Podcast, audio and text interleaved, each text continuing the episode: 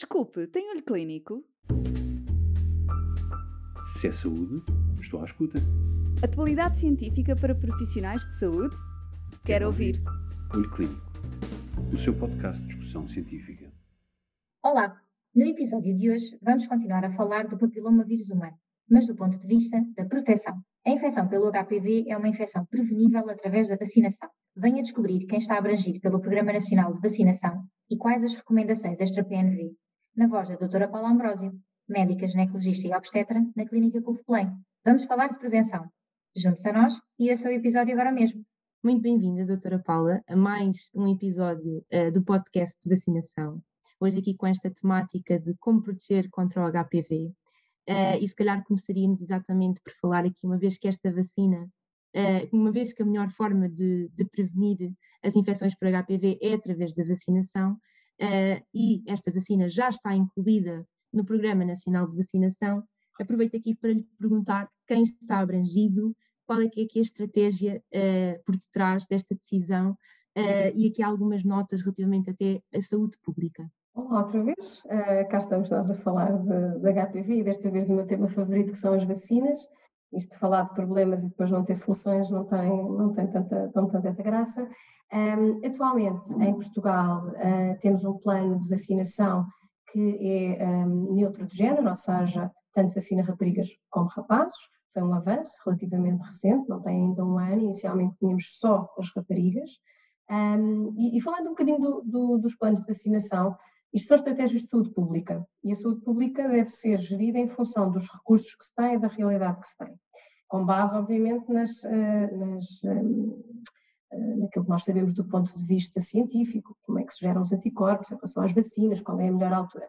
Aquilo que nós sabemos, assim, de forma muito geral, é que em relação ao HPV, quanto mais cedo for feita, quanto mais cedo for feita a administração da, da, vacina, mais anticorpos vamos gerar, não é? Mais títulos de anticorpos vamos ter.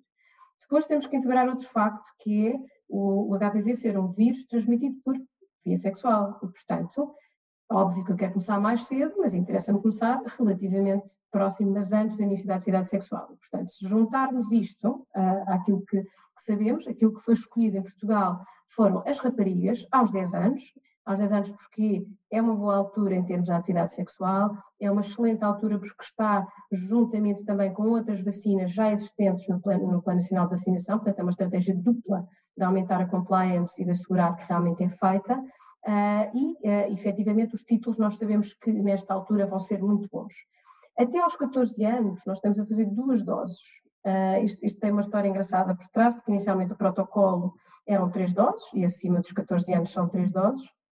E depois, um dos países, eu gosto sempre de saber e de explicar porque é que as coisas acontecem, uh, um dos países uh, onde estavam a ser feitos ensaios clínicos, que foi a Índia, teve um pequeno revés e quando chegou à altura da terceira dose da vacina, não havia vacina, não havia verba para a terceira dose. Ainda assim, já havia imensos estudos e, e, muita evidência científica em relação às duas doses, e, portanto, acabou por ser, acabaram por ser analisadas aquelas raparigas que tinham sido um, submetidas à vacina nas duas doses, e chegou-se à conclusão que, quando foram comparadas com as que fizeram as três doses, uh, os resultados em termos de anticorpos eram muito semelhantes. E, portanto, acabámos por perceber que numa faixa etária até aos 14 anos, duas doses seriam suficientes. Talvez é importante para as pessoas perceberem, então, mas porquê que é duas até aos 14 e depois são três? De onde é que isto, de onde é que isto vai? Tem a ver com isto, com os anticorpos que são gerados. Portanto, em relação às raparigas. Em relação aos rapazes, acabou por se extrapolar aquilo que nós sabemos em relação às raparigas, não é extrapolar de forma empírica, também são estudos um, eh, em, que, em que se comparam uh, comportamentos in vitro uh, e in vivo também de células em relação à resposta imunológica que é gerada pela vacina e percebeu-se que nos rapazes é a mesma coisa, duas doses até aos 14 anos, três a partir daí. Pronto. Em Portugal, então, neste momento, uh, raparigas até aos 17 anos podem ser chamadas para iniciar a sua, a sua vacinação gratuitamente. Se por algum motivo iniciarem a vacinação até aos 17, mas não a concluírem, podem concluir até aos 27 anos de idade. Isto também é muito, muito importante, uh, porque muitas vezes as pessoas acabam por fazem uma e depois uh, deixaram passar, não repararam, acham que já não podem. Desde que tenham iniciado até aos 17, podem concluir até aos 27. Em relação aos rapazes, é um bocadinho diferente, a janela neste momento não está tão larga, estamos a falar de uma janela mais pequenina, não sei se vai ser estendida ou não, mas cá estamos nós, isto tem a ver com questões muito economicistas, uh, não no mau sentido do estamos a ser forretas, não é isso, é, o dinheiro é este, existe e vamos otimizá-lo de forma a abranger as pessoas que têm mais benefício. Portanto, em termos de resumo muito rápido, o ideal 10 anos de idade antes do início da atividade sexual e maior tipo de anticorpos gerado. E já que estamos aqui a falar do Programa Nacional de Vacinação, aproveito também para fazer aqui uma pergunta adicional relativamente a se existe benefício adicional em quem fez a vacina quadrivalente contra os quatro genótipos, se faz sentido fazer uma nova revacinação um, para a vacina nonavalente, que tem estes cinco genótipos adicionais.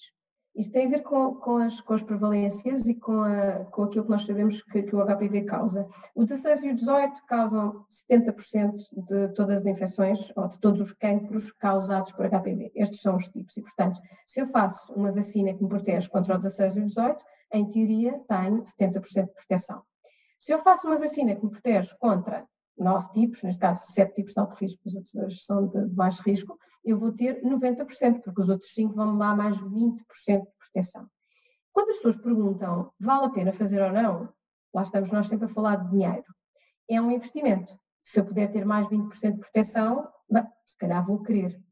Aquilo que eu habitualmente na minha prática clínica digo, se eu tenho uma mulher que já teve uma infecção HPV, que foi vacinada e foi vacinada com, a, com aquela que me protege contra o 16 e o 18, provavelmente ela vai ter muito benefício em ser vacinada com aquela que vai dar mais 5 tipos. Ela já provou que é suscetível ao HPV. tudo é genética, em medicina, as infecções e a suscetibilidade são genéticas, e portanto, se ela já provou, que é ela, porque eu sou ginecologista, não é? Podíamos estar a falar de homens, mas estou a falar de mulheres por causa disto. Já me provou que é suscetível ao HPV e suscetível a infecções persistentes, então eu recomendo, obviamente, a vacinação. Se as pessoas, obviamente, não tiverem capacidade financeira para tal, serem vacinadas contra o 16 e 18 já é francamente bom e, portanto, é mesmo uma questão de upgrade em relação àquilo que foi feito anteriormente. Muito obrigada, doutora Paula. Existe esta ponderação, não é? Custo e benefício e, efetivamente, que estes cinco genótipos conferem estes 20% de proteção adicional uh, e claro que terá que ser sempre algo gerido, tanto pela, neste caso, pelo médico como pelo próprio utente. E falando aqui para além do PNV, portanto, nós sabemos, eh, como a doutora Paula já mencionou, qual é que é a população abrangida pelo Programa Nacional de Vacinação. A pergunta é: quem não está abrangido também deve fazer a vacina? Quais as recomendações que existem neste sentido? Quando, quando, nós falamos de planos nacionais de vacinação, mais uma vez, é saúde pública. Estamos a falar da saúde da população, não estamos a falar de risco individual nem de benefício individual. E, portanto, nós temos estudos já há muito tempo, mesmo os ensaios clínicos que temos da eficácia da vacina dizem que pelo menos até aos 45 anos de idade ela é eficaz, portanto eu já tenho essa evidência. Por outro lado, eu já disse que estamos todos em risco, uh, por variedíssimos motivos, e portanto, se eu sei que tenho uma vacina que é eficaz para lá, ou pelo menos até aos 45 anos, que me permite estar protegida durante muito tempo. Se perguntarem o que é que eu acho do, do, da vacinação fora do plano, eu acho que a vacina deve ser para toda a gente, não é? Mas é importante distinguir Plano Nacional de Vacinação, menor risco e maior benefício para todos. Se nós tivermos a sorte de ter nascido uh, depois de 2008, não é? Perfeito, que foi quando foi implementado, é excelente, vamos todos receber gratuitamente a vacina. Para todas as pessoas que tiveram a sorte ao azar, nascer nos anos 70 ou um bocadinho antes, ah, aí compete-nos a nós, nós doentes e nós médicos, explicar que podemos ainda assim estar mais protegidos contra um vírus que tem o potencial de fazer muitos estragos durante muitos anos. E, portanto, um, o fora do PNV, isto parece um bocadinho a pediatria. A pediatria que é muito boa nos, nas vacinações e nos planos nacionais, nacionais de vacinação. Uh, nós, quando falamos de Plano Nacional de Vacinação, falamos de saúde pública, global. Risco individual, temos que ser nós a fazer, por nós e pelos nossos estudantes. Eu recomendo a vacinação uh, e, e, tem, e, não sou eu que recomendo, baseado em, em, em ideias pessoais ou sonhos que tive. Uh, vem nas guidelines, nós já há muito tempo que temos guidelines bem definidas em relação às vacinas e ao HPV e em que recomendamos, é praticamente, aquilo é curioso porque nós podíamos fazer um resumo uh, da, das, das aplicações da vacina e seria para todos, porque vamos ver, altamente recomendada em pessoas com doenças imunossupressoras, altamente recomendado em pessoas acima dos 26 anos, altamente recomendado, e dizia, bem, resumíamos, é altamente recomendado em toda a gente, não é? A verdade é esta. Exatamente, a vacina é efetivamente para todos. aqui acima dos 9 anos de idade, obviamente. Exatamente, exatamente. Esta é a minha opinião. E já agora aqui também no seguimento do que a doutora Paula estava a mencionar, qual é que acha que é aqui o papel dos profissionais de saúde? E aqui refiro-me tanto à parte da enfermagem como à medicina geral e familiar, até mesmo, e obviamente aqui também a especialidade, nesta recomendação fora do Programa Nacional de Vacinação, qual é que é aqui a importância deste papel uh, e como é que acha que é aqui a melhor gestão uh, para ser feita? Pronto, eu acho que pronto, o Plano Nacional de Vacinação é fácil, está implementável. Isso não custa nada, não é? Portanto, o outro é que o fora é que é difícil. Compete-nos a nós, lá está, avaliar o risco. E como é que, eu, se eu digo que todos estamos em risco, então aquilo que eu tenho que perceber e que tenho que perguntar no meu dia a dia, nas minhas consultas, e faz parte neste momento da minha terceira pergunta quando faço a história clínica, é fez a vacina contra o HPV. Ponto. Portanto, é aqui que nós entramos. É, é saber qual é que é o estado vacinal daquela pessoa que temos à nossa frente. Porque se ela estiver vacinada, então o risco é baixo, não é? Independentemente de ter continuar a fazer os seus rastreios, nomeadamente as mulheres do cancro do colo, mas em relação ao HPV, para mim é um descanso saber que aquela pessoa está vacinada. Portanto, qual é o papel dos profissionais de saúde? Perguntar: está vacinado? Não está vacinado. Não está vacinado, então falar do HPV, porque normalmente quem não está vacinado provavelmente nem está um, alerta para a questão do HPV, saberá que haverá uma vacina, não sei. Portanto, compete-nos a nós perguntar, falar, esclarecer.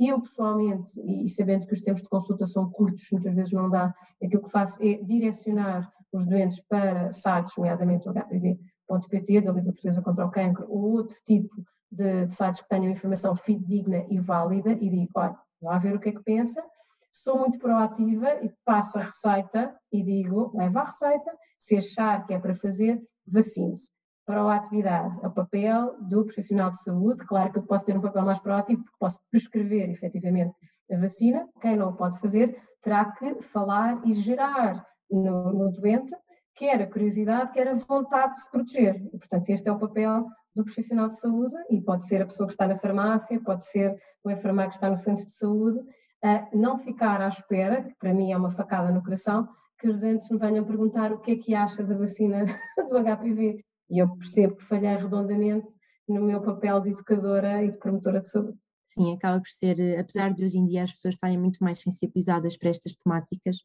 acaba por ser ainda essencial este apoio este relembrar, eh, porque muitas vezes pronto, as pessoas também não optam por, eh, por fazer esta vacinação porque também não estão suficientemente informadas e, portanto, aí os profissionais de saúde têm sem dúvida um papel extremamente importante. E se calhar acabaria aqui só por colocar uma última pergunta, que era se a doutora Paula acha que a vacina, acha ou é do seu conhecimento se a vacina é recomendada em indivíduos que tenham sido previamente infectados pelo HPV. Absolutamente, ah, é o que eu tinha falado em relação à suscetibilidade. Um indivíduo que tenha uma infecção HPV prova que é suscetível quando nós falamos de infecções HPV e sabendo que existem inúmeros tipos, dificilmente, número um, a pessoa vai ter uh, contacto com todos os HPVs que estão contidos na vacina, número um.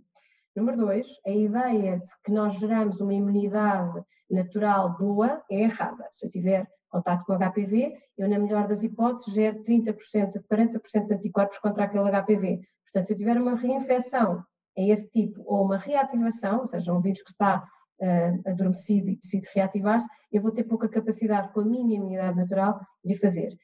Se eu tiver uma vacina, provavelmente vou conseguir combater, porque sim, tenho tipos de anticorpos muito, muito altos. Portanto, aquelas pessoas, e digo muito isto na minha uh, prática clínica da patologia do colo, as pessoas que tiveram infecção HPV são aquelas que claramente devem fazer a vacina.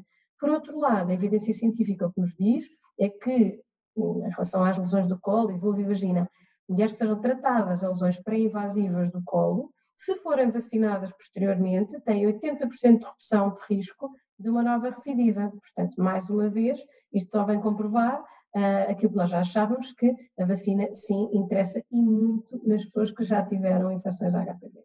Muito obrigada, doutora Paula. E assim terminamos mais um episódio. Não perca o próximo episódio e até breve. Se é saúde, estou à escuta. Atualidade científica para profissionais de saúde? Quero, ouvir. ouvir. Olho Clínico, o seu podcast de discussão científica.